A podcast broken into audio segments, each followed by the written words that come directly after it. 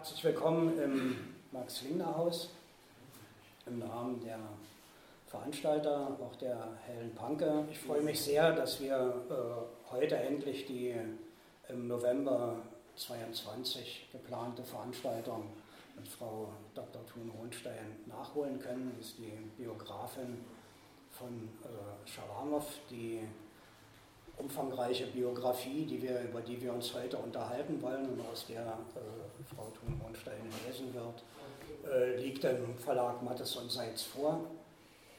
Kurz zur äh, Vorstellung von äh, Franziska Thun-Hohenstein. Sie hat von 1969 bis 1973 russische Sprache und Literatur an der Moskauer Lomonossow-Universität studiert nach ihrer Promotion 1981 am Zentralinstitut für Literaturgeschichte der Akademie der Wissenschaften der DDR in Berlin gearbeitet. Danach war sie unter anderem am Zentrum für Literaturforschung, heute Leibniz-Zentrum für Literatur- und Kulturforschung tätig. 2007, und das war meine im Prinzip erste äh, Bekanntschaft mit äh, dem Schaffen von äh, Frau Hohenstein, war ein im Katmos Verlag erschienenes Buch unter dem Titel Gebrochene Linien, autobiografische Schreiben und Lagerzivilisation. Es hat mich sehr äh, interessiert, weil ich äh, damals über die, das Lagersystem in der Sowjetunion, speziell das äh, kasachische Lager, das Karagandinsker Arbeitslager gearbeitet habe. Und da äh, war die äh, Auswahl die in dem Band vorgestellt wurde, für mich sehr interessant. Und ich habe natürlich auch nach Schalamow gesucht. Wir werden auf diesem Band sicher noch zu sprechen kommen. Schalamows Äußerungen, schraubt von Hohenstein im Epilog, gewinnen an Relevanz, wenn man sie im Kontext seiner Reflexion über autobiografische Schreiben nach dem Gulag betrachtet. Nahezu 20 Jahre lang hat Schalamow als Lagerhäftling in der Kolomar-Region die zerstörerische Wirkung des Gulag auf den Menschen am eigenen Leib erfahren müssen. Angesichts der Dimension von Terror und Gewalt im 20. Jahrhundert, er bezog sich explizit sowohl auf Stalins Gulag als auch auf Auschwitz, waren aus seiner Sicht vor allem jene autobiografischen Muster obsolet geworden, die dem Biografiemodell des Entwicklungsromans verpflichtet blieben. Dazu äh, werden wir uns äh, heute, oder darüber werden wir uns heute auch noch unterhalten. Obgleich äh, die anlässlich des 100. Geburtstags des Schriftstellers 2007 ähm, auch im Mattes, im Mattes und Seitz Verlag in Angriff genommene Publikation der Werke Warlam Schalamows noch nicht abgeschlossen ist. Zwei Bände fehlen noch, Essays und Gedichte äh, stehen noch aus hat äh, Frau Thun Hohenstein es gewagt, sich an diese äh, Biografie zu setzen und auch, äh, wie es in den Rezensionen nachzulesen ist und wie auch mein Leseeindruck ist, ein sehr gewichtiges und äh, fundiertes Werk vorzulegen. Der Titel ist äh, meines Erachtens eine Anlehnung an Horges Semprun äh, gewählt, Schreiben oder Leben. Semprun, der ebenfalls die KZ-Haft überlebte, fragte, ähnlich wie Schalamow, wie das Lager in der Gegenwart erzählt werden kann. Um äh, diese Biografie zu schreiben, und damit äh, möchte ich die kurze äh, Vorstellung schon beenden, hat äh, Frau Hohenstein in staatlichen und Privatarchiven in Russland recherchiert, solange es möglich war, und alles für die Biografie zusammengetragen, was es heute über die literarische Tätigkeit Schalamows von 1954 bis Mitte der 70er Jahre bekannt ist. In dieser Zeit, äh, darauf wird in der Biografie Bezug genommen, in dieser Zeit entstand nahezu das gesamte literarische Werk Schalamows, denn alle Spuren des früheren Lebens, äh, schreibt sie in der Biografie, waren vernichtet, die Lücken im Nachlass erheblich. Umso beachtlicher, denke ich, ist ihre äh, sachkundige Rekonstruktion von Leben und Werk, über die wir uns heute auch unterhalten wollen. Wir haben uns so verständigt, dass äh, Frau Hohenstein erst einen kleinen Passus lesen wird, dann kommen wir ins Gespräch und äh, danach gibt es einen zweiten Block, dann werden wir uns nochmal unterhalten und dann, denke ich, haben Sie die Möglichkeit, äh, Nachfragen zu stellen oder Bemerkungen zum, zum Text zu machen. Soweit zum Ablauf. Nochmal herzlichen Dank für Ihr Kommen, herzlichen Dank für Frau Hohenstein und Ihren Mann, der Sie hergefahren hat. Also seien Sie herzlich willkommen. Ähm, ja, vielen Dank für die Einladung. Äh, wobei ich sagen muss, mein Mann hat mich nicht nur hergefahren, ohne ihn wäre dieses Buch auch nicht geschrieben worden. Ähm, insofern ähm, haben ohnehin viele im Hintergrund äh, mehr oder weniger äh, intensiv an der, am Entstehen dieses Buches über Biografie und Poetik mitgewirkt. Nennen möchte ich auf alle Fälle zwei Namen jetzt, bevor ich lese. Das ist Gabriele Leupold, die Übersetzerin Schalamows ins Deutsche die also seit 2005 auch mit mir an der Edition der Werke der Deutschsprachigen arbeitet. Und äh, speziell für dieses Buch bin ich auch zu großem Dank verpflichtet Katharina Rabe, die als Lektorin einen kritischen Blick auf und einen sehr befruchtenden Blick für mich auf ähm, das Manuskript geworfen hat. Wir haben uns so geeinigt, dass ich einen kurzen ähm, Ausschnitt aus der Einleitung, den Beginn des Buches lese, weil es vielleicht so ein bisschen eine Einführung äh, sein kann in das Leben und Werk. Ich glaubte immer, schrieb Walam Schalamow in einer undatierten handschriftlichen Notiz, ich sei aus eben jenem Material, aus dem Helden gemacht sind. Und ich glaubte auch, ich sei genau jener russische Schriftsteller, der an Shakespeares Stelle der Welt die Welt erklärt. Schalamow hegte keine Zweifel daran, ein eigenständiges Wort in der Literatur gesprochen zu haben. Anspruch und Ansporn klingen in seinen Worten an, obgleich er einschränkt, das seien alles natürlich Illusionen. An Selbstbewusstsein mangelte es ihm nicht. Die ersehnte Anerkennung blieb ihm jedoch zeitlebens versagt. Das sollte sich auch in der internationalen Wahrnehmung erst Jahre nach seinem Tod ändern. Sein Hauptwerk, die aus sechs Zyklen bestehenden Erzählungen aus Kalema über die Vorgänge in den Zwangsarbeitslagern des Gulag am Kältepol der Erde, erschien in der Sowjetunion erst posthum in den Jahren der Perestroika. In Klammern auch da nicht vollständig, steht hier nicht drin. Von den mehr als tausend Gedichten wurde zu seinen Lebzeiten nur ein kleiner Teil gedruckt, oftmals von der Zensur verstümmelt. Der öffentlichen Kommunikation beraubt, blieb Schalamow nur das Selbstgespräch. Seine Selbstaussagen oszillieren daher oft zwischen Geltungsanspruch, Autosuggestion und Rechtfertigung der eigenen Haltung. Dabei konnte er, wie in der eingangs zitierten und vermutlich aus den 70er Jahren stammenden Notiz, durchaus pathetisch werden. Von frühester Kindheit an und bis in die reifen Jahre gibt es für mich zwei Bereiche, zwei Wege, auf denen ich mit dem Schicksal kämpfe, die Kunst und das Leben, das Leben und die Kunst. Verdrängt aus dem Leben ziehe ich mich zurück in die Reserveschützegräben der Dichtung, der Schriftstellerei. Verdrängt aus der Kunst, auf den Parnass hat mich niemand gerufen und auch nicht geschleppt, habe ich den Weg dorthin selbst ertastet, bin gestolpert, gefallen, habe die gestürzte Fahne der Verse verborgen und erneut das Banner des Lebens hervorgeholt. In den heftigsten Wendungen meines Schicksals entschied ich immer zugunsten des Lebens, schon mit 14 nach meinen Schlachten mit Gott und mit 21, als ich zur Zwangsarbeit ging. Meine Entscheidungen waren immer frei, oder es schien mir so. Walam Schalamow lebte in einer Zeit russischer Geschichte, in der sich kaum jemand der bedrohlichen Macht der Politik zu entziehen vermochte. In seinem Leben gab es wenig Beständiges. Zukunftspläne wurden früh zunichte gemacht, Hoffnungen scheiterten, familiäre Bindungen und Freundschaften zerbrachen. Umstürze und Katastrophen, Krieg, Revolution, Hunger, Terror und Gewalt hinterließen tiefe Risse in der russischen Gesellschaft. Das private und gesellschaftliche Umfeld, in dem er sich zu verorten suchte, zerfiel. Jeder Neubeginn im privaten wie im literarischen geschah im Zeichen des Verlusts.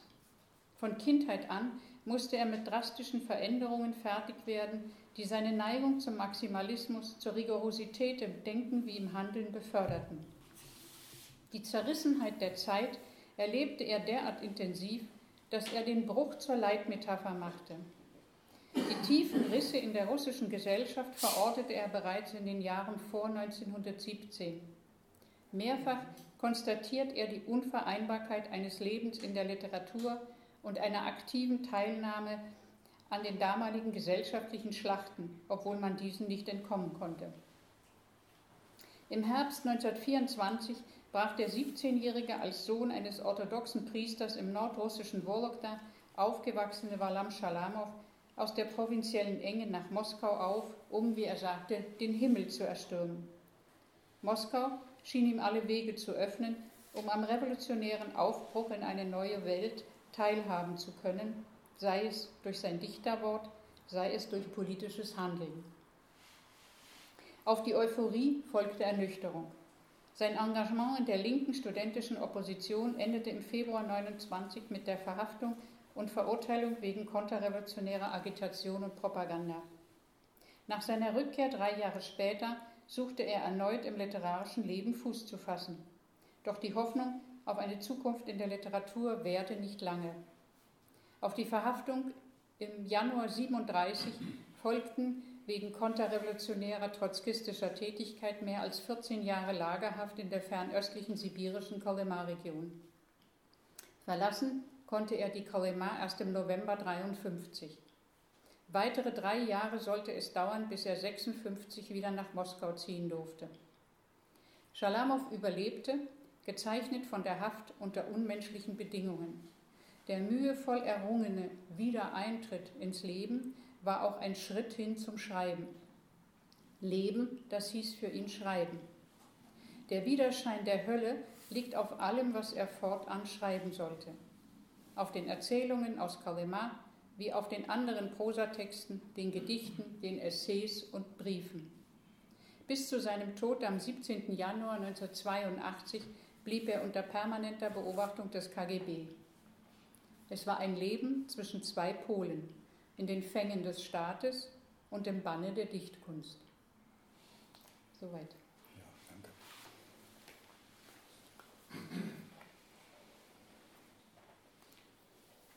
Tja. Frau Hohenschein wies schon auf die Zusammenarbeit, auf die Kontakte äh, in Russland hin auf die Zusammenarbeit mit der äh, Übersetzerin, mit dem Verlag. Äh, wir hatten hier im Lingnerhaus schon zwei Veranstaltungen zu Schalamow durchgeführt. Mit Gabriele Leupold haben wir uns vor sechs Jahren unterhalten über die äh, Art und Weise der Rezeption äh, russischer Literatur, über die Schwierigkeiten der Übersetzung. Frau Links hatte hier über die Ausstellung, die Schalamow gewidmet war, äh, vorgetragen und über die Reise, die sie durch die Region geführt hat, erzählt. Also jetzt haben wir praktisch den dritten äh, Schritt in dieser oder die, den dritten Teil in diesem Zyklus von äh, Arbeiten über Schalamow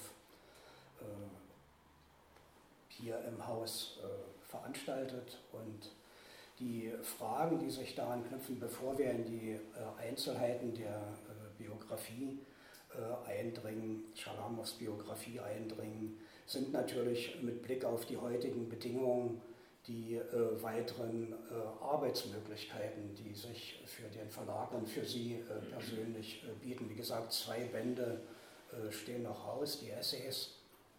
viele der, äh, oder einige der Kollegen, äh, zu denen Kontakt äh, in Moskau oder in Russland herrschte, sind abgebrochen. Könnten Sie vielleicht zum, zum Einstieg etwas zur Arbeitssituation sagen, wie sie sich heute gestaltet und wie der Verlag jetzt mit, dem, mit der schwierigen Thematik umgeht? Der Transfer von Daten aus der Russischen Föderation nach Deutschland funktioniert noch die andere Richtung ist etwas äh, blockiert und kompliziert geworden. Äh, für mich ist die Frage, wie stellt sich äh, die Arbeit an dem Projekt mit Blick auf die heutige Situation dar? Damit würde ich gerne beginnen. Ähm, ja, das ist eine Frage, die verschiedene Facetten natürlich hat, weil zum einen ist die Werkausgabe äh, sozusagen von mir, ich betreue nur noch den einen Band Essays Gedichte sind eine ganz spezielle Art des Übersetzens und äh, das haben auch die Übersetzer dann auszuwählen, welche Gedichte sie wählen. Das ist also etwas, was ich nicht vorschreiben möchte. Ähm, insofern weiß ich nicht, wie dieser Gedichtband äh, wann und wie der entsteht. Es gibt eine Idee, es gibt sozusagen eine Idee von Herrn Rausgebern, es gibt einige Gedichte, die Gabriele Leupold schon übersetzt hat. Ähm, dazu möchte ich jetzt weiter nichts sagen, weil das nicht unter meiner Regie äh, geschieht, weil das ist sozusagen eine andere Materie, ein anderer Zugang und da muss sozusagen eine andere Spannung entstehen. Insofern halte ich mich da äh, raus. Ähm, ich bin aber sehr froh, dass ich überhaupt in der Biografie auf Gedichte eingehen konnte, weil im, ähm, im deutschsprachigen Raum bisher kaum etwas äh, an Gedichten vorhanden ist und eben einige manchmal auch nur einzelne äh, Verse oder einzelne Strophen von Gabriel Leupold übersetzt werden konnten für den Band. Äh, die andere Seite ist, dass natürlich die Auswahl der Essays schon längst feststeht. Insgesamt richtet sich die Werkausgabe maßgeblich ähm, oder orientiert sich maßgeblich an der russischen siebenbändigen Werkausgabe. So ist also die Rechtslage und der, äh, der Vertrag. Ähm, es gab immer wieder die Möglichkeit, dass ich bestimmte Sachen, die fehlerhaft in der russischen Werkausgabe entziffert worden sind, weil sich die Schrift von Schalamow sehr verändert hat, ähm, von den 60ern zu den 70er Jahren. Vielleicht kommen wir dazu noch mit der Quellenlage noch ausführlicher einzugehen. Äh, beziehungsweise mal etwas also auch aufnehmen konnte ähm, aufgrund der ähm, also meiner Archivstudien, äh, auch Umstellungen mal von kleinen Texten, beispielsweise in dem Wischerer Band, wo in der russischen Ausgabe das Vorwort anders publiziert ist. Das sind sozusagen kleine Möglichkeiten, aber man darf sich das nicht so vorstellen, dass ich jetzt fünf Jahre hintereinander im Archiv geforscht hätte in Moskau. Das ist einfach äh, gar nicht machbar, weder finanziell noch sonst wie gewesen. Es waren also immer punktuelle Recherchen.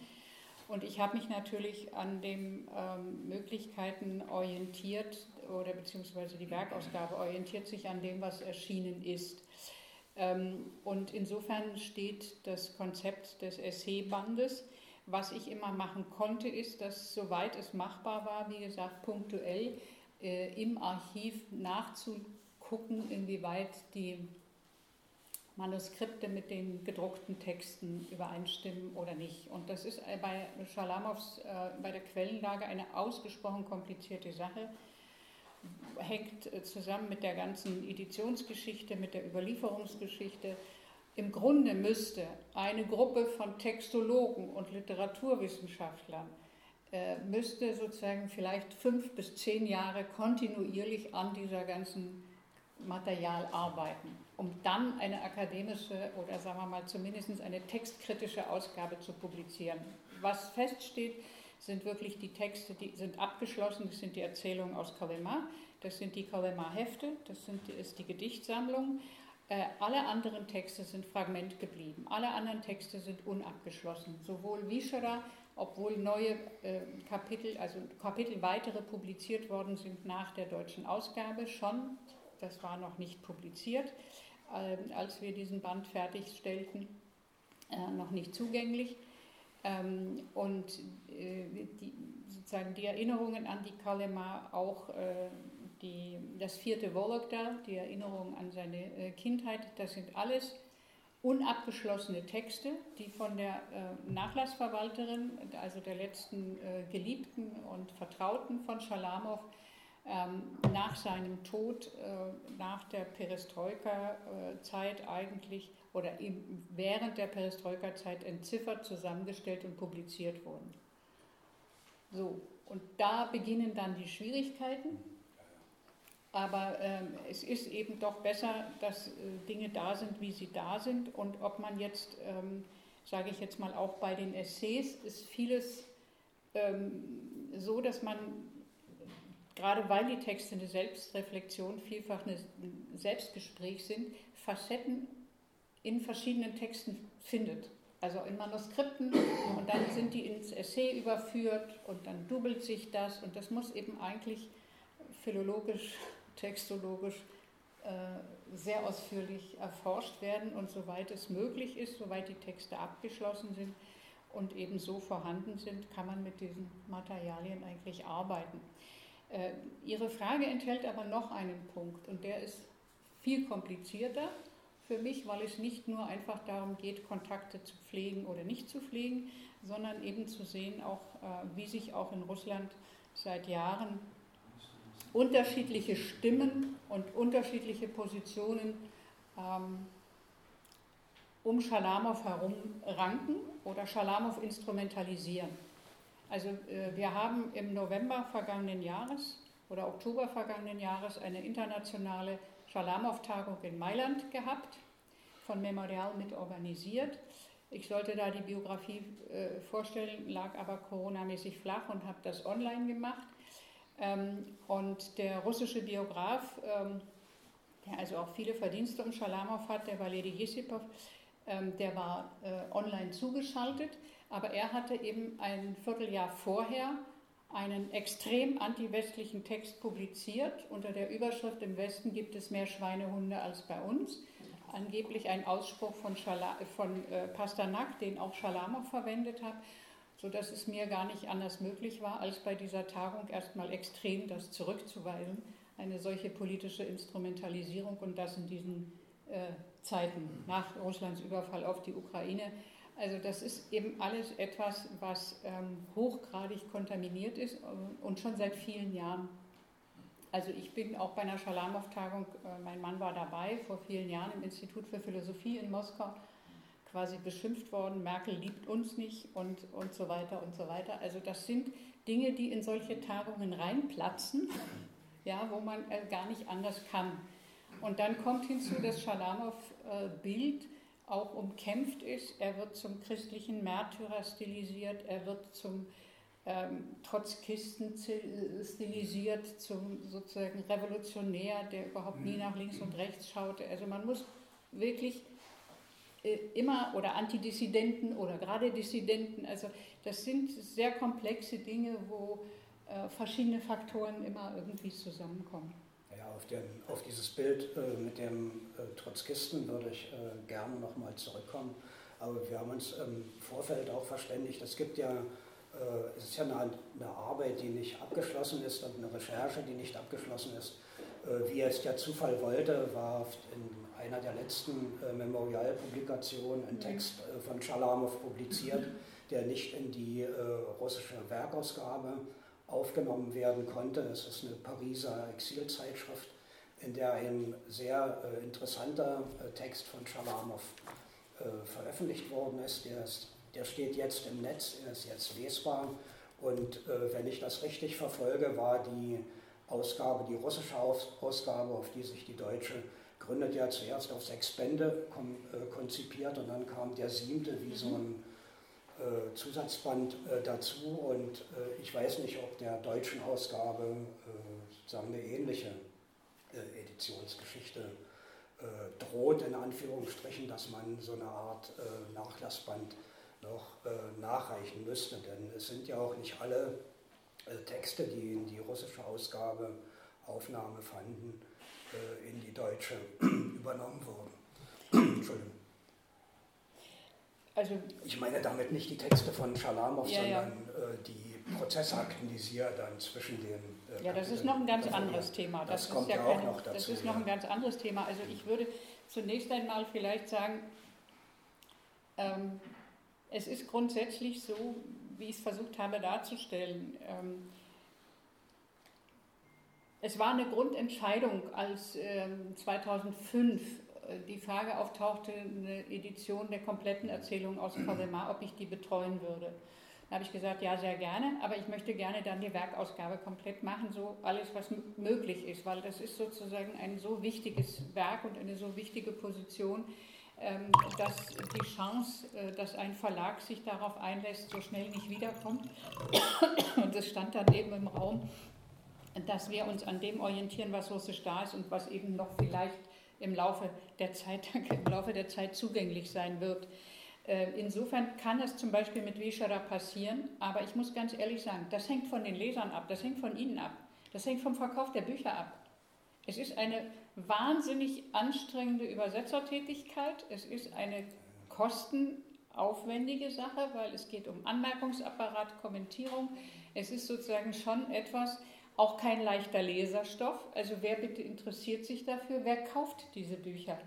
Ähm, also die ersten Bände der Erzählung aus Kawema sind sehr gut verkauft worden äh, und dann lässt es eben nach. Und dann wird der Verlag sich natürlich überlegen, ob er sozusagen noch ein Ergänzungsband macht oder nicht und was bietet das also Neues äh, dem Leser und wer sozusagen liest das. Insofern ist das eine Frage eher dann auch nicht an mich, sondern an den Zusammenhang und an mit dem Verlag und auch die, die Reaktionen, eben wie gesagt, die Bereitschaft, das zu lesen und zu kaufen. Für mich war, ähm, weil Sie vorhin auch fragten, dass ich mich jetzt schon an diese Biografie gewagt habe, ich meine, eine Biografie ist immer ein Wagnis. Es ist sozusagen von vornherein klar, man kann nicht alles lesen, nicht jedes Fitzelchen ähm, bei Autoren, äh, wo die Quellenlage schwierig ist, wird es noch problematischer. Ähm, und eben das, was ich eben andeutete mit dem Schalamow-Bild, da ist es auch so, dass ähm, ich eben versucht habe, von Anfang an äh, mir die Aufgabe zu stellen, erstmal klarzumachen, womit wir es zu tun haben, mit was für einer Art äh, Brüchigkeit im Leben von Schalamow, Fragmentarität.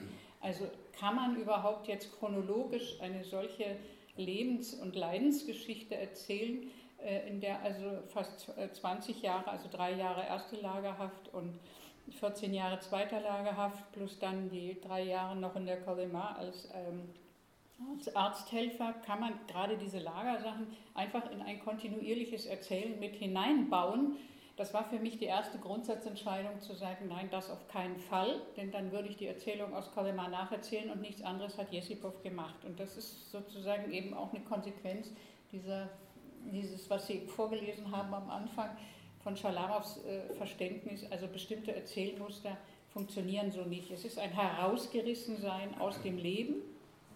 Im Grunde genommen ist es sozusagen ein, ein nicht, ein, zwar ein Alltag im Lager in gewisser Weise, aber ein Herausgerissensein aus dem, was Alltag und Literatur für ihn bedeuteten und das wollte ich nicht einhegen. Insofern habe ich nach einer Darstellungsform gesucht, die also diese chronologische Spur zwar beibehält, aber eben in unterschiedlichen Teilkapiteln unterschiedliche Akzente setzt. Und ich hatte zu kämpfen mit dieser Quellenlage und äh, also mit der lückenhaften, weil alle Archivmaterial, also alle Privatarchivmaterialien sind von Familienangehörigen äh, verbrannt worden aus Angst. 29, 37, ein Teilarchiv ist im Krieg verbrannt auf einer Datsche. Insofern ist eigentlich schriftlich nichts vorhanden, außer das, was äh, nach der Kolima einsetzt. Also eigentlich ab 51 äh, die ersten, da sind sogar noch Abschriften von 49, ähm, 51 drin, äh, aber sozusagen so die ersten Gedichte, die er dort geschrieben hat in der ähm, am Kältepol der Erde. Und äh, diese, diese ganzen Frage irgendwie mit denen umzugehen und zu sehen, wie kann man das so darstellen, das bedeutete eigentlich für mich von vornherein war das klar, es geht gar nicht anders, als sozusagen mit einer Lektüre seiner eigenen Rekonstruktion seines Lebens und seiner Geschichte. Und dazu sozusagen brauchte ich einen Zugang.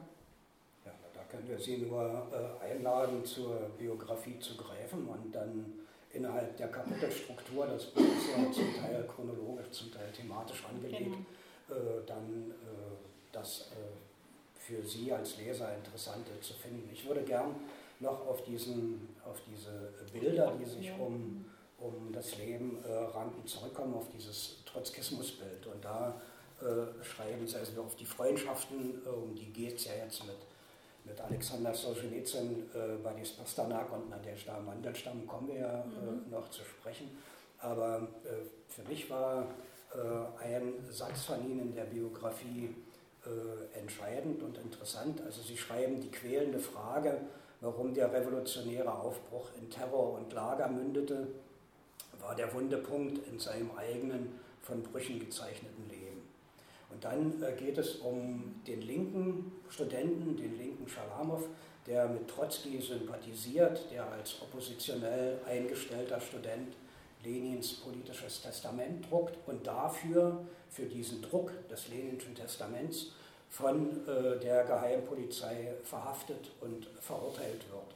Und äh, Schalamows, äh, deswegen war, mhm. fand ich auch die äh, Sachen in den, die in den Strafakten abgelegten äh, Position von ihm so interessant, war immer jede Unterstellung auf illegale Tätigkeit, auf konterrevolutionäre Tätigkeit zurückzuweisen. Und das war für mich, um den Bogen jetzt ins Jahr 72 und äh, Solzhenitsyn zu ziehen, auch äh, der Grundtenor seines Briefes an die äh, Literaturnaja Gazeta, in dem er genau diese äh, illegale, äh, sozusagen, diese illegale Tätigkeit als Untergrundautor äh, zurückweist und äh, diesen Text so formuliert, wie er daherkommt. Äh, mhm. Ist das äh, jetzt mit Blick auf die Biografie, die Sie geschrieben haben, so ein möglicher Erzählstrang oder sehen Sie diese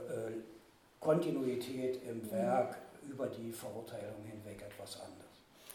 Ähm, ja, also äh, in den 20er Jahren, sag mal zu den Akten, es gibt sozusagen einen Brief von Schalamow, dem jungen Schalamow, da ist er gerade 22 geworden, aus, dem ersten, aus der ersten Lagerhaft 1929, ähm, im äh, Juni, glaube ich. Dieser Brief, ähm, den haben wir schon publiziert in Wischera, Antiroman. Da habe ich ihn aufgenommen als Dokument, weil es ist das einzige, was eigentlich erhalten ist, wirklich vor der Kolema. Allerdings erhalten auch in einer Abschrift durch irgendeinen KGB-Menschen, aber sozusagen notariell beglaubigt. Also insofern, das ist so eine schräge Geschichte, wo man also auch sagen muss, hm, aber Sie haben ganz recht, die Rhetorik dieses Briefes spiegelt sich in der Rhetorik des Briefes von 72, des offenen Briefes an die Litgazeta. Und dennoch gibt es Unterschiede. Und das ist eigentlich das, was äh, wirklich ganz wichtig ist und auch interessant ist. Mir ist aufgefallen, dass ähm, in vielen autobiografischen Texten über seine Jugend Schalamow sich selbst zu einem Revolutionär stilisiert. Äh, beispielsweise, also der hat kein Privates zu haben. Er opfert sich komplett sein Leben und alles sozusagen der Revolution. Und da spiegelt sich der äh, literarische Mythos des späten 19. Jahrhunderts vom Untergrundmenschen, vom revolutionären Untergrundmenschen, der wirklich also sozusagen zur russischen Intelligenzgeschichte gehört, das ganz prioritär. Also äh, ja, er ist also bereit, sein Leben zu opfern. Privates interessiert ihn nicht. Er ist zielstrebig, er ist asketisch irgendwo. Äh, und diese, diese Momente tauchen also in ganz vielen Texten auf. Und er bereitet sich in den, sagen wir so, in den Entwürfen zu diesen autobiografischen Texten gibt es noch mehr Stellen, die ich teilweise auch aufnehmen konnte in die Biografie wo er sich auf ein, ein solches Leben vorbereitet. Ähm, und also auch davon schreibt, nachdem er aus der Uni geschmissen wurde, ähm, dass er also jetzt ähm, hofft, das Vertrauen zu gewinnen, dass er also dazugehört, wirklich zu der organisierten äh, linken studentischen Opposition, aber eine Teilnahme an der Demonstration, äh, am Demonstrationszug 1927, am Oppositionellen innerhalb der Demonstration, zum 10. Jahrestag der Oktoberrevolution gab es einen solchen oppositionellen Block der Linken, studentischen Opposition, der wurde also mit Pferden äh, auseinandergetrieben. Das beschreibt er aber eben nur in Entwürfen. Er hat es nicht in den sozusagen abgeschriebenen Text dann aufgenommen, interessanterweise. Und aus diesen, diesen Facetten kann man rauslesen, wie stark er sich da selbst eigentlich äh, stilisierte. Äh, insofern ist es äh, so, dass dieser Brief 29 genau das spiegelt. Die Rhetorik, es gibt Formulierungen, das haben äh, russische Kollegen untersucht, Historiker, die also wirklich Trotzki-Zitate fast wörtlich sind aus Texten, ähm, die auch nicht so öffentlich zugänglich waren, weil Trotzki war zu dieser Zeit schon ähm, aus äh, Sowjetrussland oder äh, aus der Sowjetunion verbannt. Und diese, oder er war zumindest in der Verbannung innerhalb der Sowjetunion 29 so rum. Ähm, und an diese Rhetorik knüpft er 72 wieder an. Aber während er zu dieser Dissidenz, zu diesen Gruppen gehören wollte, damals nannte man sie nicht Dissidenz, Ende der 20er Jahre, hat er genau das nach der Kolema-Erfahrung, die Teilnahme als Dissident politisch nur ganz kurze Zeit, sich nicht Dissident nennt, aber ganz kurze Zeit aktiv war er, ganz aktiv tätig. Ähm, und danach, 72, kommen viele Faktoren zusammen, warum er das nicht mehr wollte oder auch nicht konnte. Und in der Zurückweisung dieser Position verfällt er in die Rhetorik der, der, der frühen 20er Jahre, was sehr interessant ist, weil es kommt in den Entwürfen dieses Briefes an die Gazeta, also Literaturzeitung, äh, kommt auch das Wort konterrevolutionär vor, was eigentlich da keine Rolle mehr spielte. Insofern gibt es Brüche und Kontinuitäten und ähm, für mich ist eben beides wichtig. Also ich will weder das eine nur sozusagen glatt bügeln in die eine Richtung oder in die andere und habe also versucht, so viel wie möglich von diesen Paradoxien und Widersprüchen auch sichtbar zu machen, um einfach zu zeigen, dass Schalamow ein Mensch war, der wirklich ein Leben lang mit Fragen ran und keine Antworten fand, also beziehungsweise Antworten fand, die sich auch durchaus widersprechen können, was im normalen Leben völlig normal ist eigentlich. Also das auch mal ähm, stehen zu lassen und zu fragen. Deshalb gibt es in der Biografie viele Fragen, auf die ich selbst keine Antwort habe. Und man darf auch nicht vergessen, er war ein schwerkranker Mann, 72, äh, sozusagen äh, nochmal vom KGB verhaftet zu werden. Also diese Perspektive ähm, war nun das äh, für ihn einfach unerträglich und nicht nur verhaftet, er brauchte einfach auch elementare ähm, Gelder, ähm, um leben zu können. Und deshalb war zu dieser Zeit für ihn die Mitgliedschaft im Schriftstellerverband, äh, die er sehnte, war für ihn sehr wichtig, weil da auch eine Sozialversorgung dran hing. Ja, also eine komplexe Geschichte. Ja, das sind äh, Sachen, die kriegt man durch die Biografie vermittelt. Äh, man kann sich eigentlich äh, vieles gar nicht vorstellen. Die Existenzbedingungen ja. von ihm äh, in Moskau, das muss man äh, lesen. Das, mhm. ist, das ist für einen, Westler, der hier aufgewachsen ist und hier sagen, sozialisiert worden ist, äh, schwer nachvollziehbar. Ja. Aber ähm, um noch auf eins von auf eins der Themen, auf die Sie in der Biografie immer wieder zu sprechen kommen, äh, hinzuweisen. Vielleicht könnte sich daraus noch äh, eine Gesprächslinie entwickeln. Das ist ja, Sie sagten, die Schwierigkeit, äh, Schalamow zu übersetzen, zu verstehen, hängt auch an seiner Terminologie, an seinen Sprachbildern, mhm. die er benutzt. Und in dem Zusammenhang ist natürlich, äh, denke ich, die Beziehung zum, zum Vater, der ja ein, ein, ein also Geistlicher war und die, die, äh, der, der Bruch mit dem Vater von Interesse.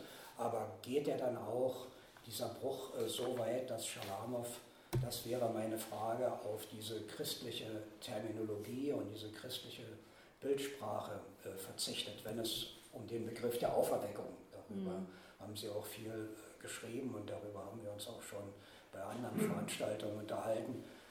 Wenn es um den Begriff der Auferweckung geht, der in den Erzählungen aus Colomar zentraler ist, dann ist es doch ein Begriff, der nicht nur den Sieg der äh, Wärme über die Kälte zum Ausdruck bringt, sondern der auch einen Seelenzustand beschreibt. Und dieser, und dieser Seelenzustand zieht sich auch sozusagen durch die äh, vormoderne, vorrevolutionäre äh, russische Literatur. Ist das ein, ein Punkt, den Schalamow mit, seinem, mit seiner Beziehung zur äh, Intelligenz entwickelt oder äh, wie, wie, kommt, wie kommt der aus seiner, aus seiner Familiengeschichte sozusagen?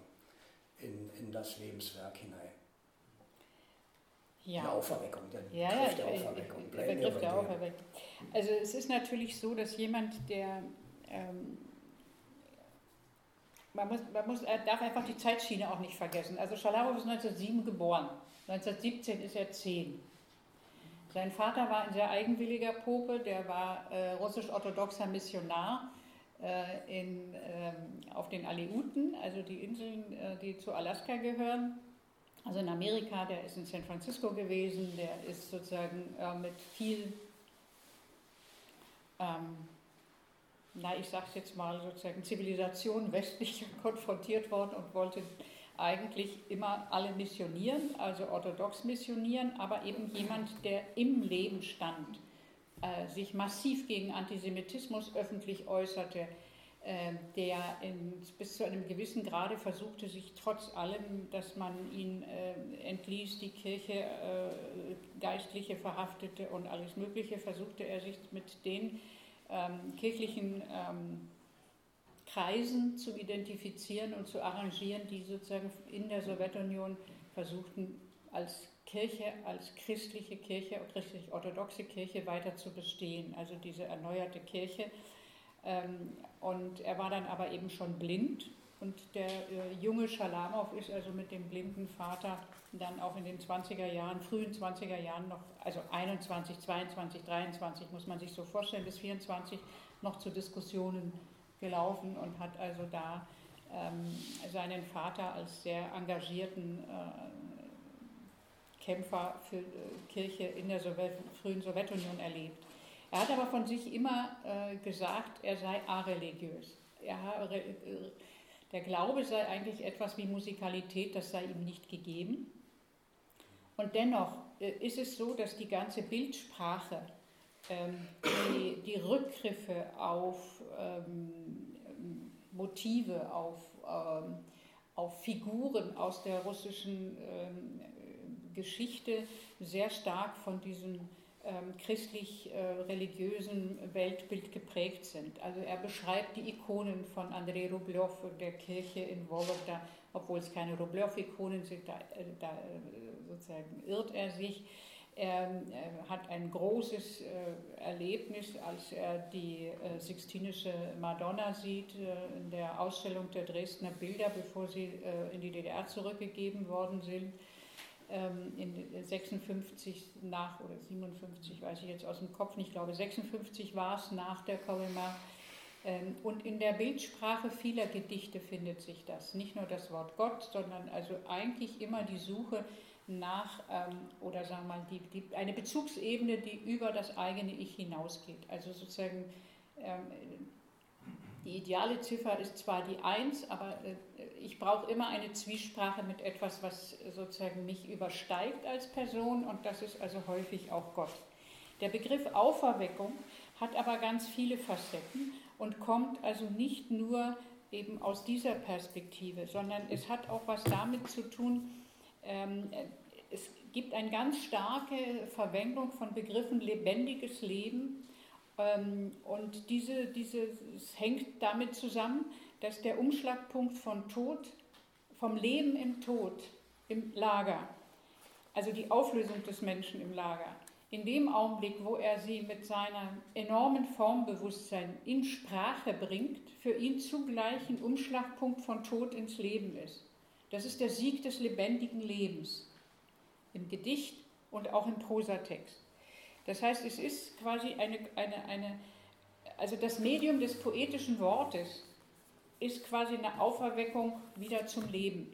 Da steckt natürlich eine christliche sozusagen äh, Semantik mit drin, aber es geht letztlich nicht nur um eine Abkehr vom sozialistischen Realismus, der im Übrigen nach einem schönen Wort, ich mir das, schreibe mir das immer wieder raus, von Jacques Rancière, den Terror unter dem Erbarmen die Lagerkälte unter der humanistischen Wärme versteckte. Sondern es geht viel prinzipieller für Schalamow darum, diese Kälte wahrzunehmen, erstmal zu benennen. Das war ja nun verboten und tabuisiert.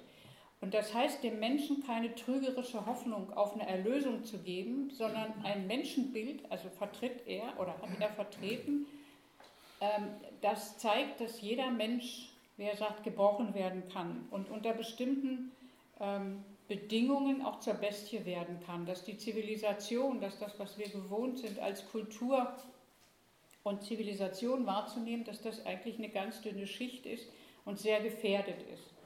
Und diese sozusagen trügerische Hoffnung, die koppelte er an die alten Erzählweisen von Tolstoi. Und deshalb ging es ihm darum, eigentlich eine Prosa zu schreiben, die diese Verstörung, das, was ihm den Boden entzogen hat und sein Menschenbild oder seine sein, sein Verstehen dessen, was uns eigentlich als Menschen ausmacht, das ist ihm, das was vorher war, hat ihm dem Bo ist im Lager der Boden entzogen worden. Also wir müssen in die Abgründe schauen.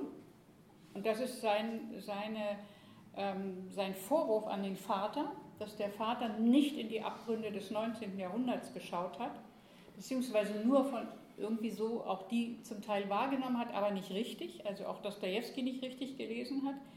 Und meine Aufgabe ist es jetzt, uns Menschen verstehen zu geben, dem Leser, ähm, wie die Abgründe im 20. Jahrhundert aussahen. Und dem muss man sich stellen und gleichzeitig nahebringen, wie widerstandsfähig der Mensch eigentlich ist. Dass er trotzdem lebt, dass er zäh ist, dass er sozusagen sich dem stellt und daraus diese, diese Widerstandskraft und Fähigkeit entwickelt.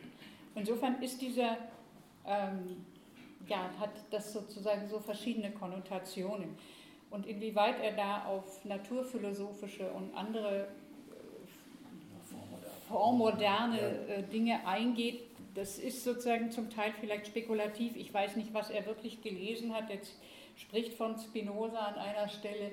Äh, er hat, ich, also das ist etwas, was so ein bisschen im Dunkeln liegt, aber ich glaube, man muss ihn sich nicht als Philosophen vorstellen, sondern als jemand, der aus dieser sozusagen existenziellen Erfahrung ein, eine Fähigkeit äh, entwickelt hat, also auf eine ganz andere Art und Weise als aus meiner Sicht noch in den 30er Jahren äh, doch zu schreiben. Und ähm, es sind ja Zeitungsartikel und einige Erzählungen aus den 30er Jahren überliefert, die ich also auch analysiere und die einen Schalamow zeigen, der damit nichts oder wenig zu tun hat. Und das ist auch nochmal eine interessante ja, Entdeckung. Die Frage geht einfach auf, darauf zurück, es gab äh, ja einen Boom, der also Alexander Bogdanov betraf, es gab mhm. äh, bei Pavel Florensky mhm. äh, anging so eine ähnliche mhm. Äh, Rezeption und auf einmal stand mhm. man dann vor der Frage, ja, wie geht man denn eigentlich mhm. äh, damit um? Und ich, mhm. deshalb frage ich nur nach. Aber ich würde als letzte Frage noch, bevor äh, Sie dann wieder lesen, noch auf die von Ihnen benannte ideale Zahl 1 noch gerne zu sprechen kommen. Äh, für mich war es äh, kompliziert, Schalamow, ähm, der ja nun sich nicht als Chronist des Lagers versteht, im Unterschied zu Solzhenitsyn zu lesen, aber mich hat immer irritiert, dass Themen, die also in anderen Lagererinnerungen durchweg auftauchen, Freundschaft, Solidarität, Überlebensstrategien im Lager, dass, dass ich die bei äh, Schalamow äh, nicht gefunden habe. Wenn, wenn er äh, nicht die Hilfe, äh, er war ja als Funktionshäftling dann im Lager unterwegs und hat nur als Funktionshäftling überlebt, dank der Solidarität äh, von Fälschern, von Ärzten, das äh, blendet, das blendet er aus. Das kommt, das kommt mir, das ist unterbelichtet. Ich weiß nicht, ob das ein Leseeindruck ist, der auf äh, die Lagerthematik zurückzuführen ist oder auf die äh, Solzhenitsyn-Lektüre, hat sie das ähm, beim Schreiben der Biografie äh, irgendwie berührt, im Unterschied zu den mhm. anderen Autoren, von denen in den gebrochenen Linien ja die Rede ist. Da sind das ja Themen, die auch durchgängig sind. Bei Schalamow ist mein Leseeindruck, fehlen die einfach sind nicht da, sondern er projiziert das ja immer auf die, auf die eigene Person. Und vielleicht ist diese, mhm. diese Person, äh, Schalamow als Lagerhäftling, sozusagen auch nur ein, ein Bild und ein Muster, was man dann übertragen kann. Aber die Eins äh, irritiert mich immer wieder. Die anderen Nullen äh, tauchen gar nicht auf. Also ich bin nicht ganz einverstanden. Dann, ja. Äh, ähm, und ich glaube, man, auch da sozusagen sind wie immer verschiedene Aspekte. Zunächst einmal nur ganz kurz zur Begriffsgeschichte, also zum Begriff Funktionshäftling war Schalamow nur im ersten Lager. Ja. Nur, nur 39, äh, 29 bis 31. Ähm, er war wirklich sehr nahe den Organisatoren der Kolimar-Lager. Also man kann die alle Bersin und, und wie sie alle heißen, kann die alle benennen. Und der hat ihm vorgeschlagen, dass er mit der Truppe mitgeht und die Kolimar-Lager aufbaut. Und da hat äh, Schalamow diesen berühmten Satz, den er da geschrieben hat, äh, so ungefähr habe ich ihm geantwortet, also äh, jetzt weiß ich gar nicht, wie es deutsch heißt, nur Podkambojem, äh, also nur unter Bewachung so ungefähr, also nur als Häftling an die Kalema, ohne zu ahnen, dass ihm das blüht, ein paar Jahre später. Ähm, die Fälschertätigkeit ist kein Funktionshäftling in der Weise. Funktionshäftlinge sind äh, zumindest, also das sind sozusagen Brigadiere und, und, und äh, Leute, die also in dem Produktionsprozess irgendwie äh, Bewacher sein. Also, äh, dass er zum Fälscher wurde, hat er einem Arzt zu verdanken, der ihn da in die, äh, zu den, zu den Fälscher-Arzthelferkursen schickte. Aber zu, zu der grundsätzlichen Frage. Ähm, zunächst einmal glaube ich, ist es wirklich so, die Situation, in der Schalamow schrieb, war geprägt von einem doch sehr na sagen wir mal, Erstens mal gab es einige Erzählungen, abgesehen von Ein Tag aus dem Leben des Ivan Denisewitsch, äh, von Solzhenitsyn, äh, 61 publiziert. Es gab noch zwei, drei andere Erzählungen. Die waren aber sozusagen, die haben das Lager in gewisser Weise verharmlost aus seiner Situation. Also für ihn stand wirklich diese Frage, das erstmal mit aller Schärfe zu sagen, was da passiert. Und die Kolema ist was anderes als andere Lager. Eine Eugenia Ginsburg, die, über die ich in den gebrochenen Linien geschrieben habe, die an der Kolema war, hat aber nie in, den, äh, in der Goldmine so gearbeitet. Und Schalamows Satz, in der Goldmine trafen sich, ich habe es jetzt nicht wörtlich, äh, sozusagen traf sich der Staat und der Mensch ohne irgendeine Vermittlung, ohne Vermittlung von Historikern, ohne Vermittlung von Philosophen, ohne Vermittlung von irgendjemandem, sondern das ist das direkte Aufeinanderprallen. Und ähm, insofern war sozusagen diese Position an der Stelle wirklich sehr konsequent zu sagen, das ist meine Aufgabe, das muss ich zeigen. Äh, und die Assoziationen zu, ähm, äh, zu Auschwitz, die auftauchen unter Häftlingen, die Kolema ist Auschwitz ohne Öfen, die ist kein Zufall. Ähm, das hat er herausgestellt als zentrale Aufgabe. Aber es gibt Erzählungen wie Zimmerleute, ähm, es gibt Erzählungen Moment, ich habe mir noch ein paar notiert, also, ähm, wo das, äh, der erste Zahn, äh, also man könnte sozusagen noch einige jetzt äh, benennen, wo durchaus ein Eintreten für einen anderen Häftling eine Rolle spielt. Äh, der Versuch, jemanden zu bewahren, einen falschen Schritt zu machen, weil er dann erschossen wird in Bären. Also es gibt so etwas. Äh, jemand äh, kann diesen Holzstamm nicht tragen, der andere stützt ihn, oder sowas. Also es gibt immer wieder solche Situationen, aber sie sind nicht das Zentrale. Sie sind wirklich sozusagen nicht, nicht das Zentrale. Und ähm, ich glaube, das hängt einfach mit der, mit der grundsätzlichen Intention Schalamos zusammen. Ähm, ich würde sagen, äh, dass man da natürlich im Einzelnen immer sehr genau äh, gucken muss, dann, also von, von Situation zu Situation. Zu der Eins noch ein Gedanken, den ich bewusst nicht in die Biografie aufgenommen habe, weil ich versuchen wollte, wirklich nicht zu spekulieren. Also keinen Raum für große irgendwelche psychologischen Spekulationen. Aber wer sich ein bisschen mit Autismus auskennt, wenn man also liest, wie Schalamow seine Kindheit beschreibt und bestimmte Dinge und liest, wie äh, in Erinnerungen äh, sozusagen Menschen seinen Charakter beschreiben, ähm, und auch das, das, Krankheitsbild, auch die Tatsache, dass er nie Gleichgewicht halten konnte, schon als Kind nicht. Und ähm, dann taucht so ein bisschen die Überlegung auf, ob er vielleicht also auch sowas wie ein autistisches äh, Moment hatte, auch dieses sehr frühe Lesen, das Auswendigkennen von ganzen Büchern. Es gibt also wirklich so Facetten, wo es offensichtlich ihm auch genügte, mit sich selbst äh, sozusagen zu sein. Und äh, dann ist der Satz von der Eins auch geschrieben im Kontext des, der Reflexion über den Unterschied zwischen Lager und Gefängnis. Und das ist natürlich was ganz Prinzipielles. Wer sozusagen im Gefängnis eine Einzelhaft hatte und dann in die Kolema kam, der denkt also mit Freude an die Einzelhaft zurück. Weil das ist äh, einfach dann irgendwie ein Paradies. Das ist einfach unvorstellbar. Du kriegst regelmäßig was zu essen und du hast irgendwie auch Ruhe. Und es gab auch eine Bibliothek beispielsweise im Butyrka-Gefängnis 29. Also solche, solche Sachen ist was ganz anderes. Das heißt, der, der, der, es geht immer um den Bezugspunkt von den Äußerungen. Dann lese ich das nochmal.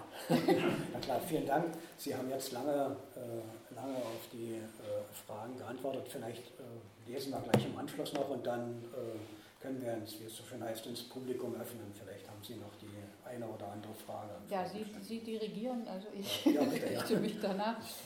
Ähm, dann springen wir jetzt in das Jahr 1965 und zwar ins Frühjahr 65.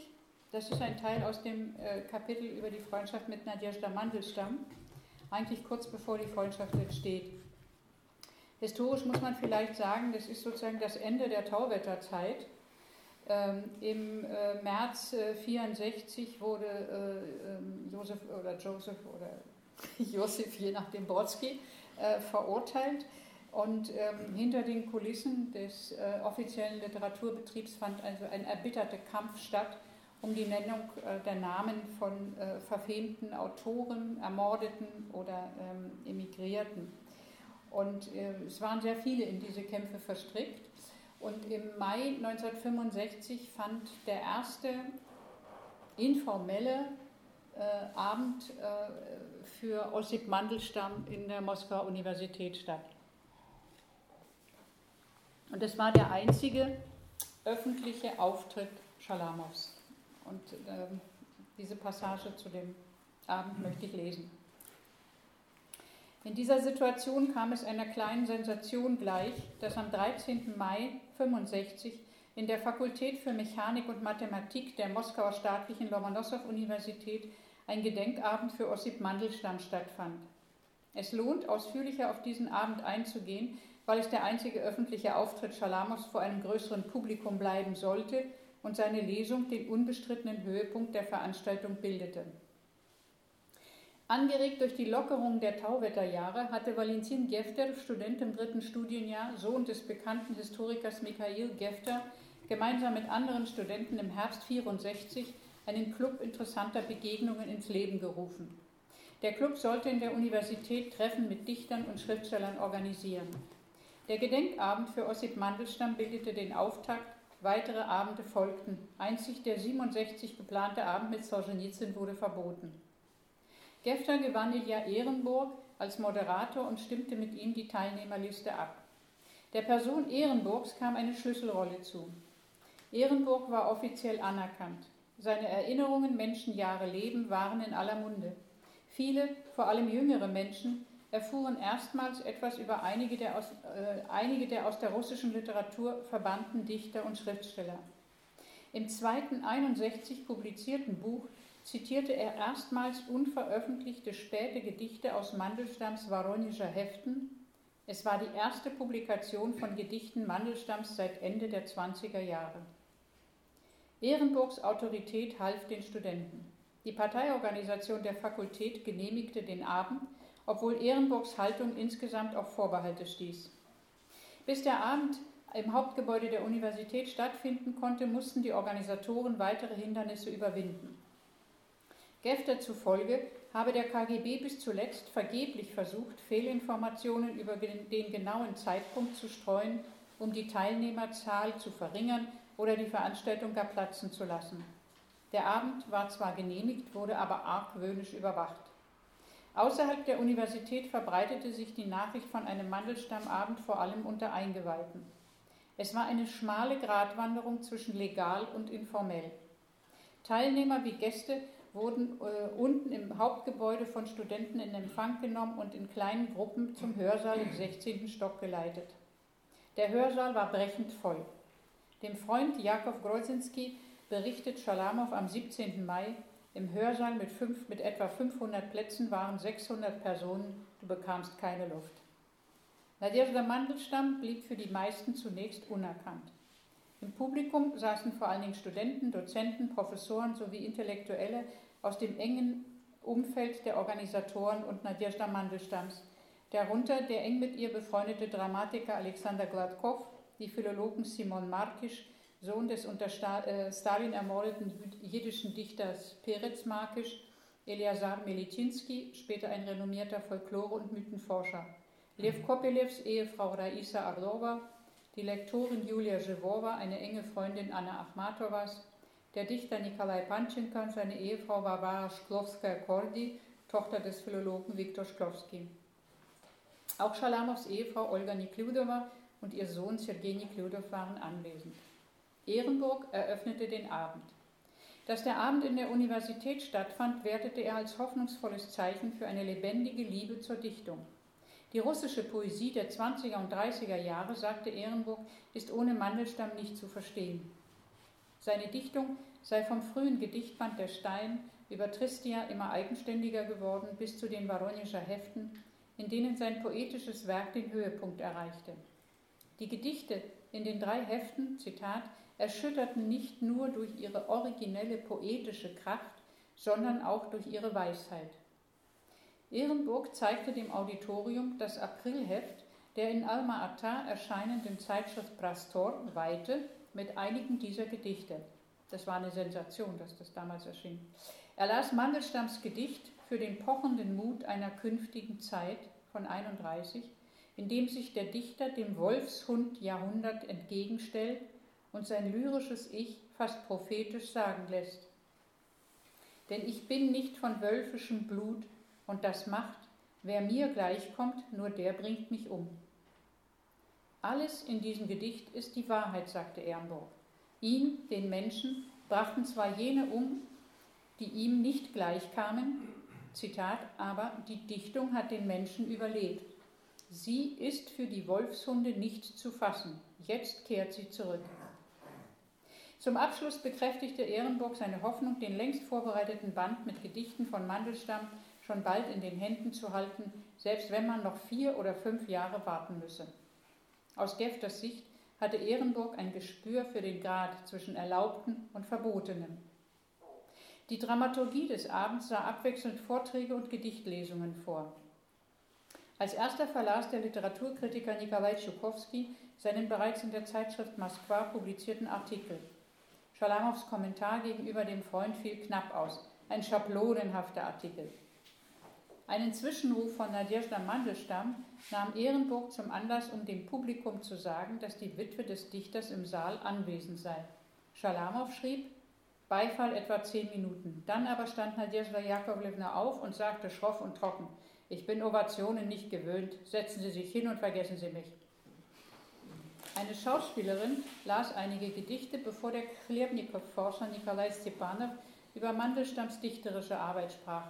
Schalamow zufolge mit aller Nüchternheit des akademischen Zitate und Verweise nur auf publizierte Werke etc. Es folgte eine weitere Lesung durch den Studenten der Historischen Fakultät Vadim Borisov. Nadjezhda Mandelstam war so angetan, dass sie Ehrenburg auf einem Zettel das mitteilte.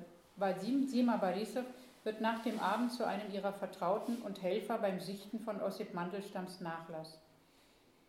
Der Dichter Arseni Tarkovsky hinterließ bei Schalamow kaum Eindruck. Bei der letzten Lesung durch einen Schauspielstudenten gab es einen Eklat. Im Publikum regte sich Empörung, weil er eines der Gedichte unvollständig vorlas. Er entgegnete, in seinem Heft stünde nicht mehr.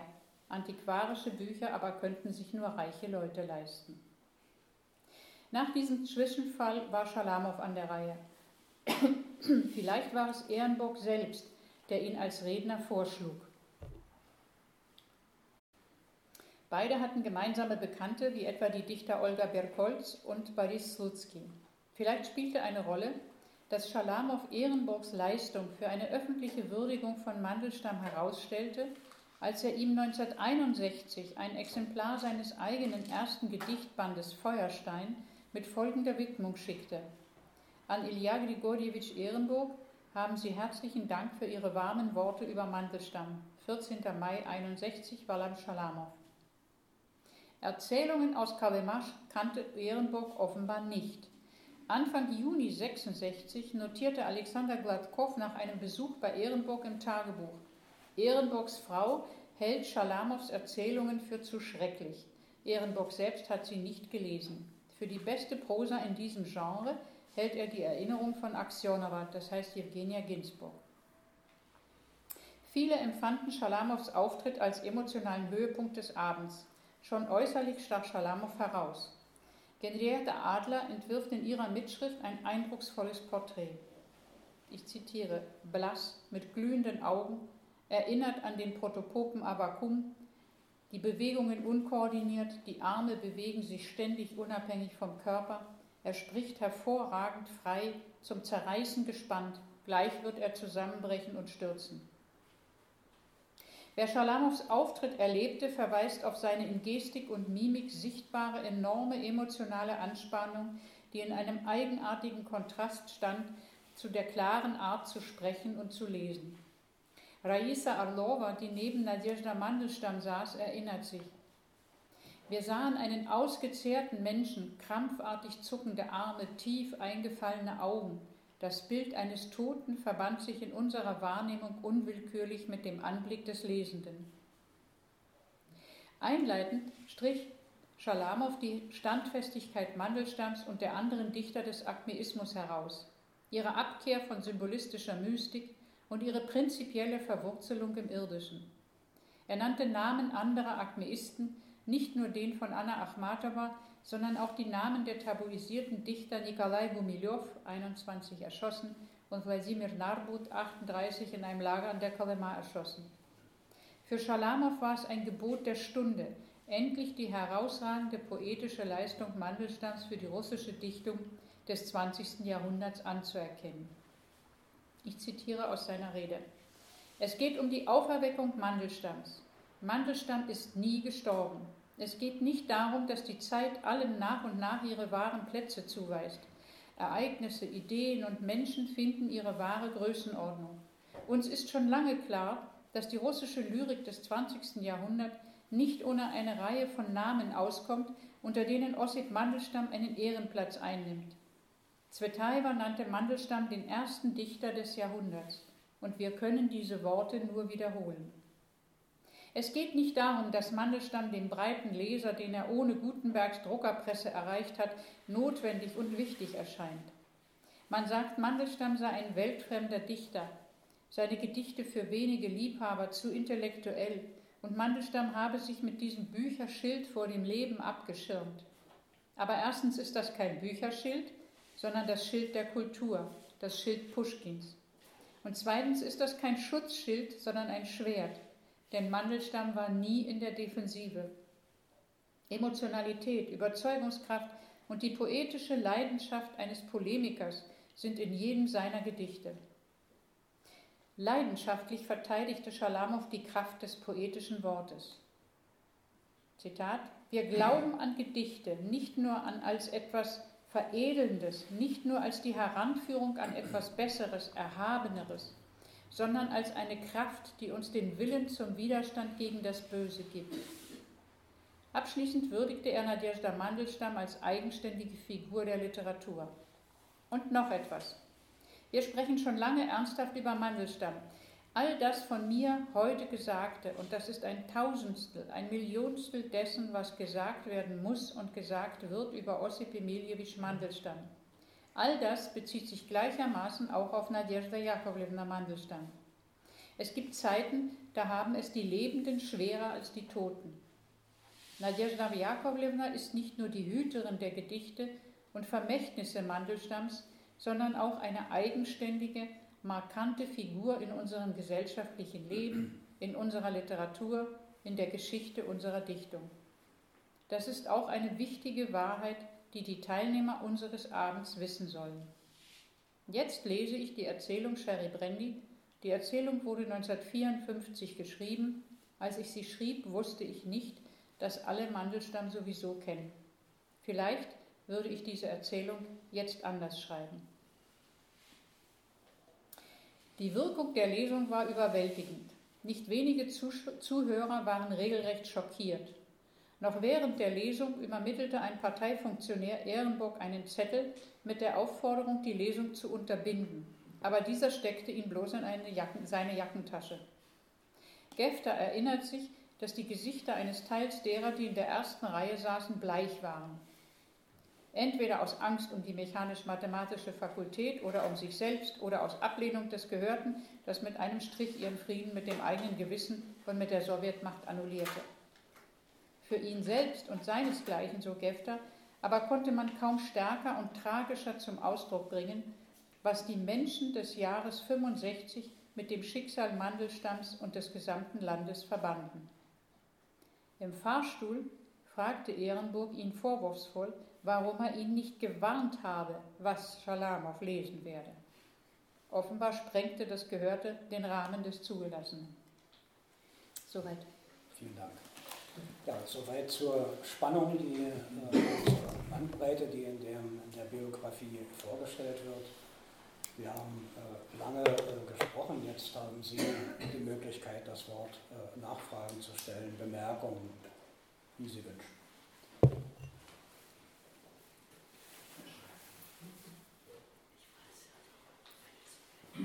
Ja, Sie, ich kenne die Namen leider nicht, bitte, ja.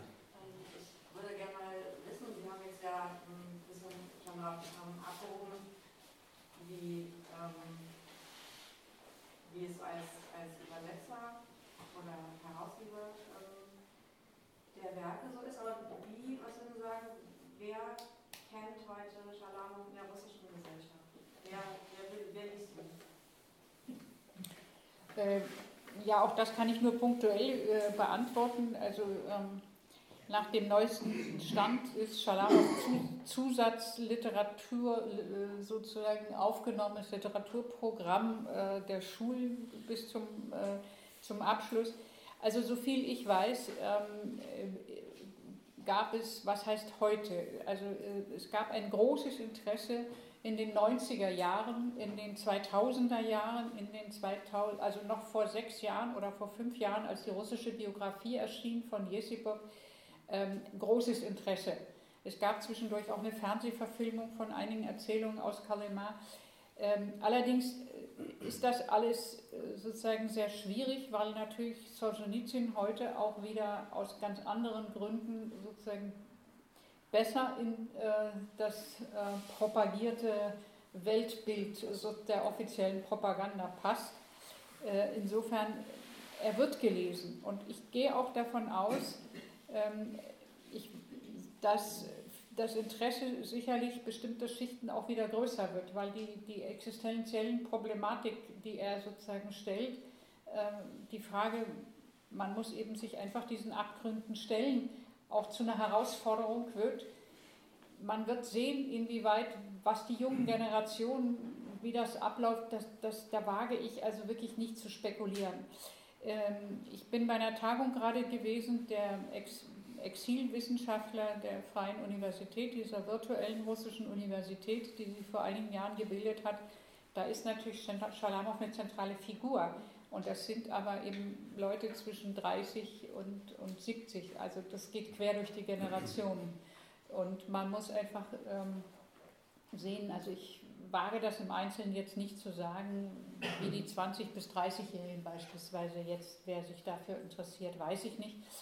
Aber man kann schon davon ausgehen, dass äh, bei den älteren Generationen sehr viel gelesen wurde und wahrscheinlich auch sozusagen die Bücher da sind, weil die Bücher sind auch immer, also es wird verlegt. Schalamow wird weiter verlegt und findet schon Interesse.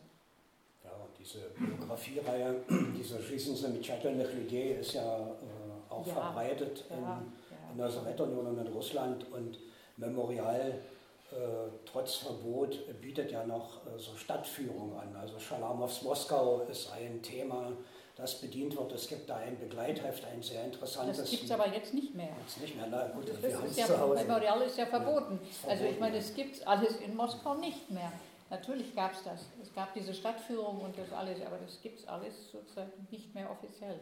Und wie gesagt, virtuell äh, passiert ja noch ein bisschen was, ja, aber das sind natürlich äh, Tropfen sozusagen auf den, auf den heißen Stein und die alleine schon die, die äh, Disqualifizierung von Memorial als Agent schreckt ja auch äh, viele ab. Deswegen ist äh, der Hinweis mit dem, mit dem, mit dem, mit dem Schul, mit, dem, mit der Aufnahme in das Schulprogramm ja schon eigentlich ja, wobei das, das schwankt. Also es ist, Schalamow ist ausgeschlossen worden aus dem Schulprogramm und dann steht es jetzt so ein bisschen verbrämt irgendwie als Zusatzliteratur. Also das weiß ich aus der äh, neuen Zeitung äh, äh, Europa. Also da gibt es ja sozusagen äh, einen Ableger von der neuen Zeitung von dem äh, Dmitri Muratov, neue Zeitung EU, die hat auch eine englischsprachige Seite.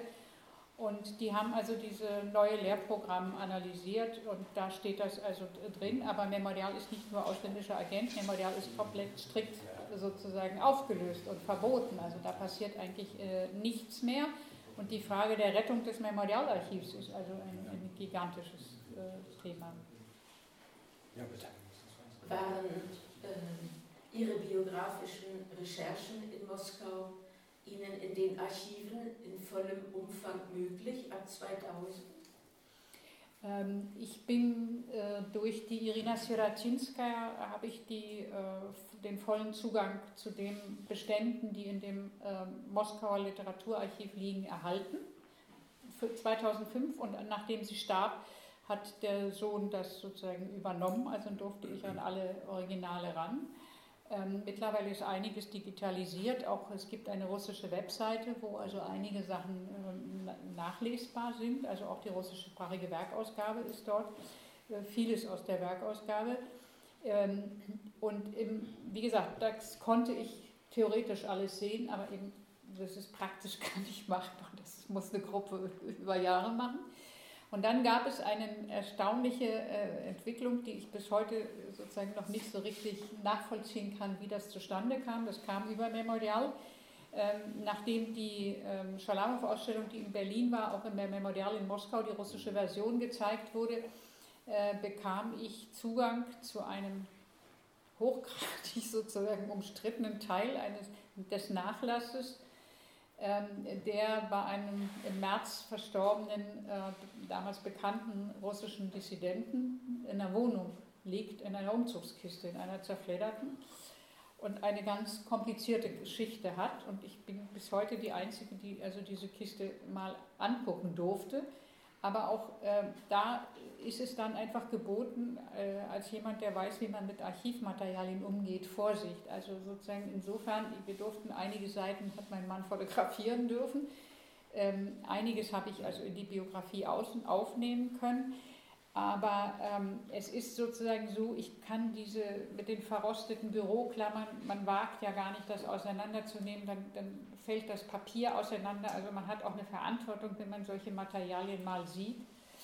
Ähm, der Herr ist jetzt gestorben, der Sergei Grigorians, im März. Wie gesagt, was aus dieser Kiste wird, weiß ich nicht.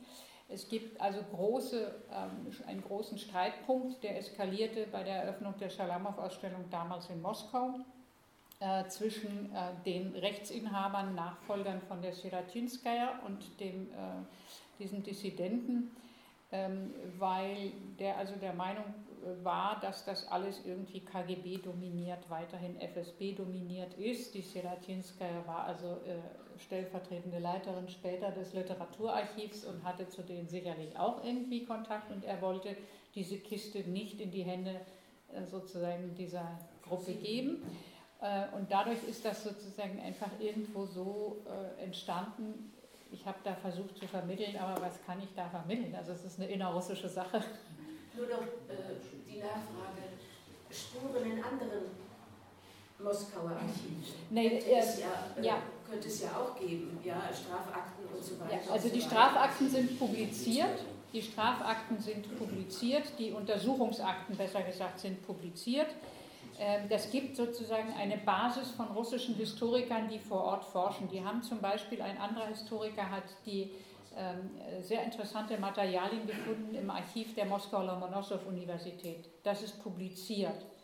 Ähm, sozusagen, da kann ich mich auf Vorarbeiten stützen, weil ähm, anderes weiß ich, wo ich also auch versucht habe, ähm, an Privatsachen ranzukommen von anderen Leuten, die ihn kannten. Also zum Beispiel, den erwähne ich kurz, einen anderen Literaturwissenschaftler, der ihm geholfen hat, in den 60er Jahren eine Art äh, Typoskript-Ausgabe der Kolyma-Erzählung im Samizdat äh, herzustellen.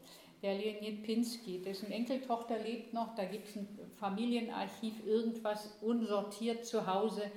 Ähm, sie kannte sich nicht aus und sagte, ja, ich habe und ich werde und dann verlief sich im Sande und die gleiche Spuren suchen sozusagen die Kollegen und Kolleginnen in, in, in Russland.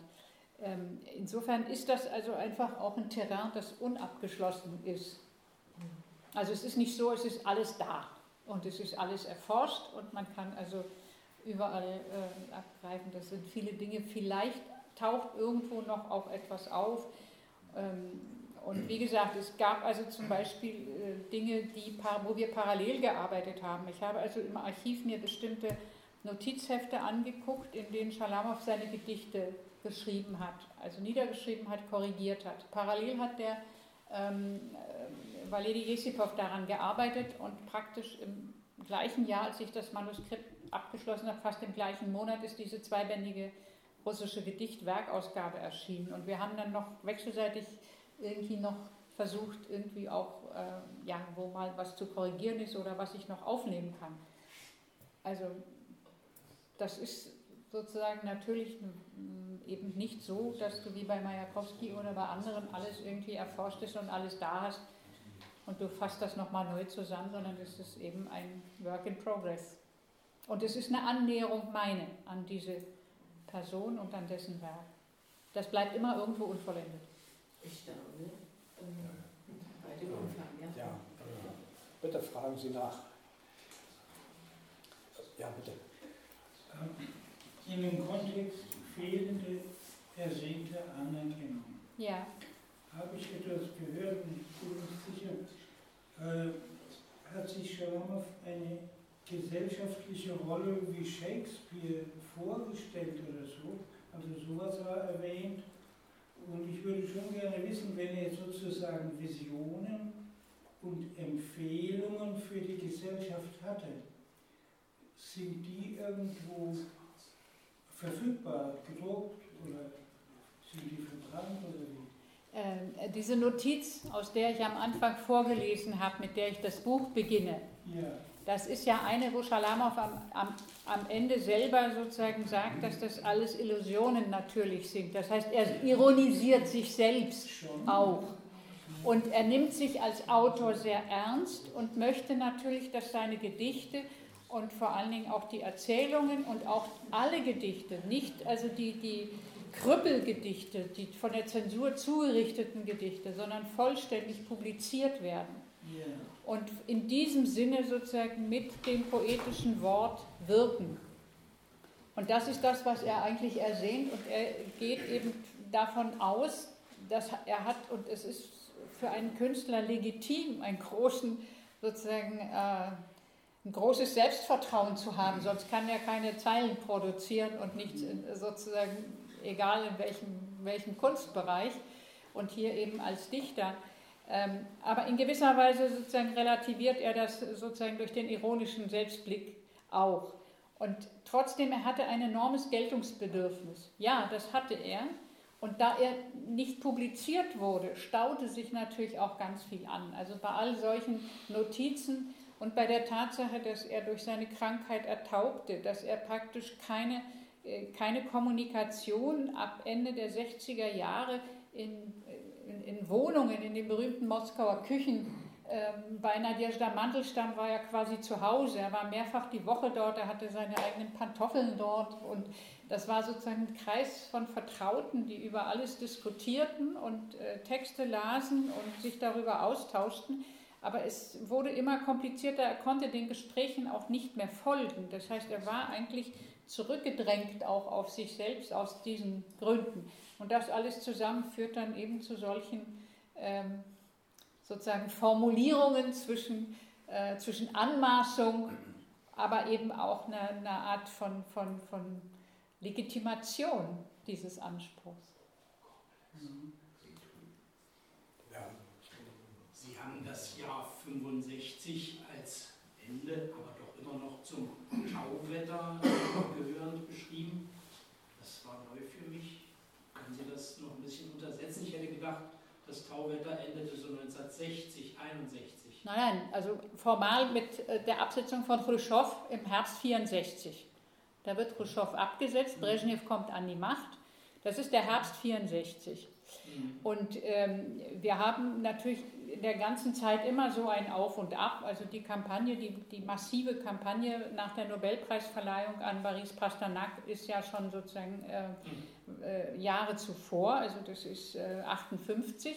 Und insofern ist das sozusagen so etwas, wo man sieht, dass dieser Mandelstammabend noch auf dieser Welle organisiert wurde. Also wir, wir können jetzt, ja, so.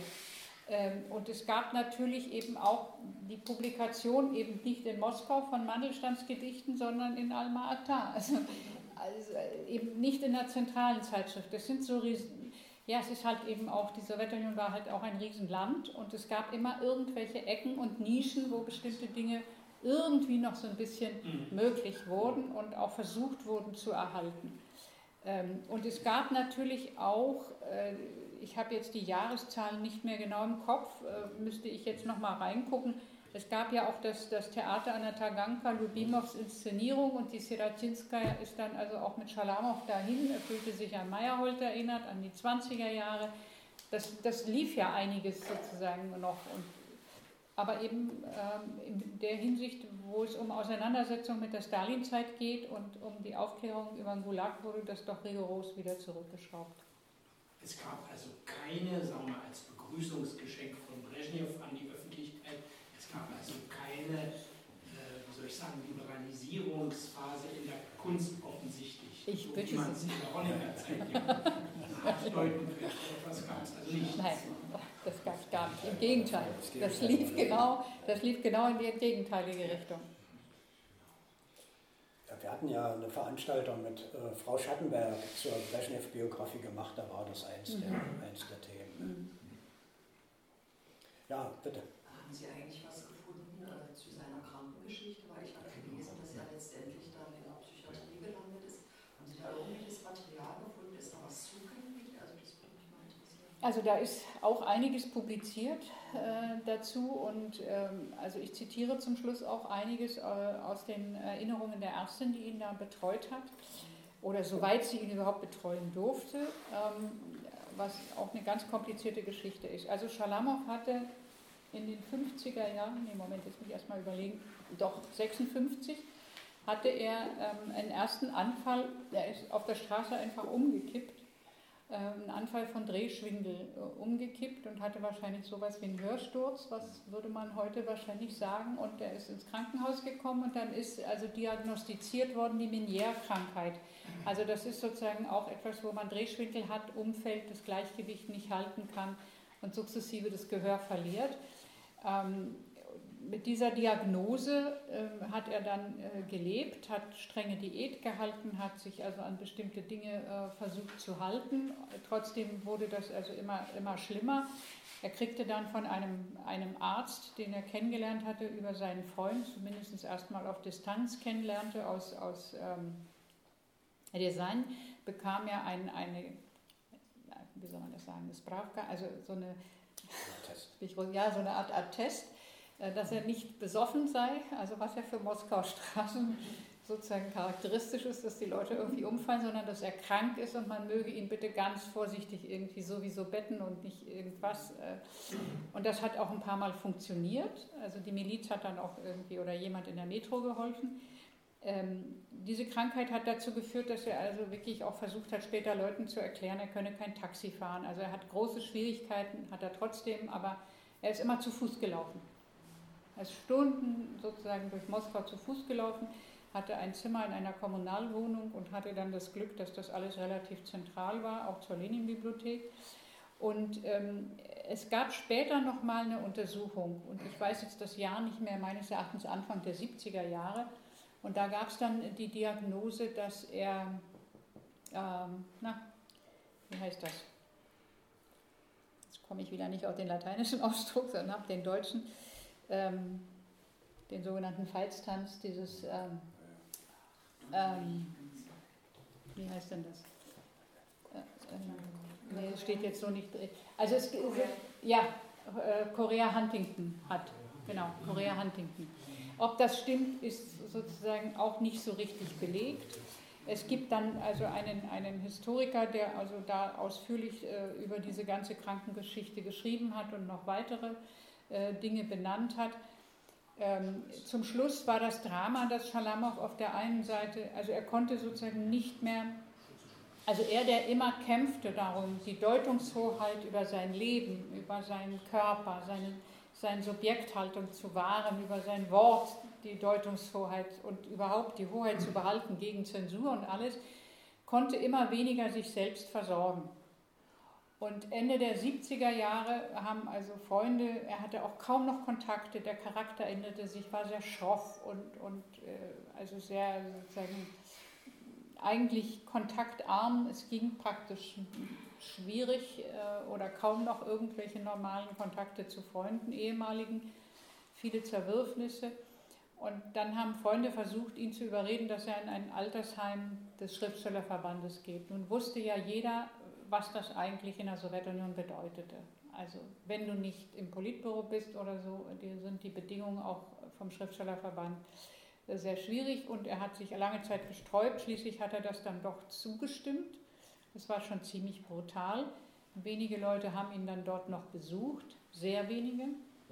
Ähm, offenbar hat aber das KGB oder der KGB sehr genau gewusst, wer da hingeht oder nicht hingeht und was da abläuft.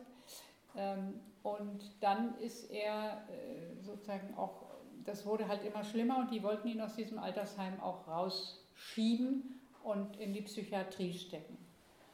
Und das ist also lange Zeit verhindert worden von Freunden und dann geschah das doch. Und die Frau, die medizinisch ihn dann ein bisschen versucht hat zu betreuen, die hat nochmal Zugang bekommen zu diesem, zu diesem Kranken, äh, zu dieser Psychiatrie, klinische Psychiatrie, wobei er im Grunde genommen nur drei Tage dort war. Also man hat ihn offenbar im Januar ähm, mit, also kaum bekleidet, äh, dahin transportiert und er kriegte eine Lungenentzündung und starb also binnen drei Tagen, was vielleicht dann irgendwo auch eine Erlösung war im, angesichts dieser Gesamtsituation. Aber das alles zu lesen, was da zum Schluss sich abspielte, ist also schon ziemlich, ziemlich hart.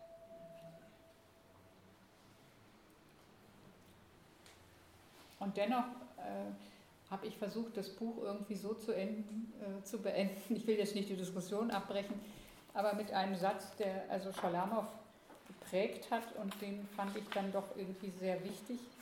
Ähm, Im Epilog, ähm, wo er dann also schreibt, die Zeit hat mich zum Dichter gemacht, wie anders hätte sie mich schützen können.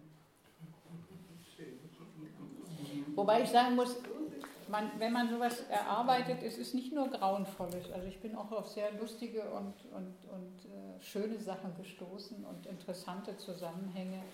Ähm, da kriegst du ein anderes, einen anderen Zugang. Mir war es eben wichtig, auch nicht vom Gulag her zu erzählen, sondern von der Kindheit her, von dem Milieu her, von der Stadt Wolog daher, um einfach sozusagen diese verschiedenen Facetten, die da reinspielen in dieses Leben, auch irgendwie wahrzunehmen und dem Leser sozusagen auch einen anderen Zugang als von Solzhenitsyn und Lager zu geben.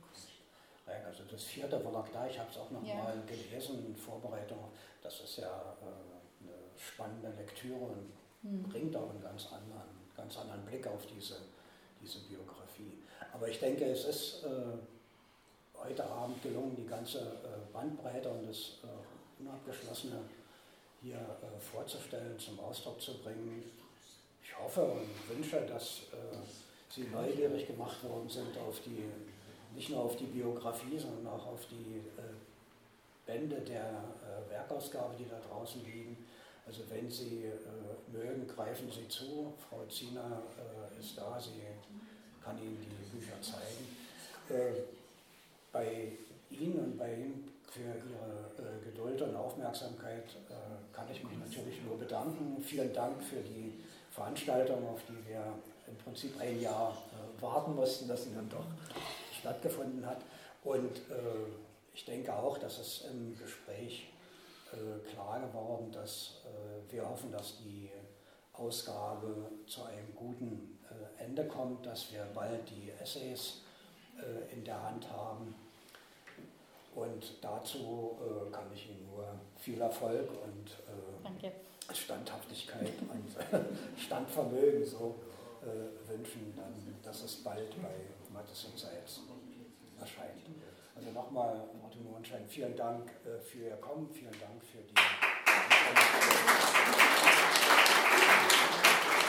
Applaus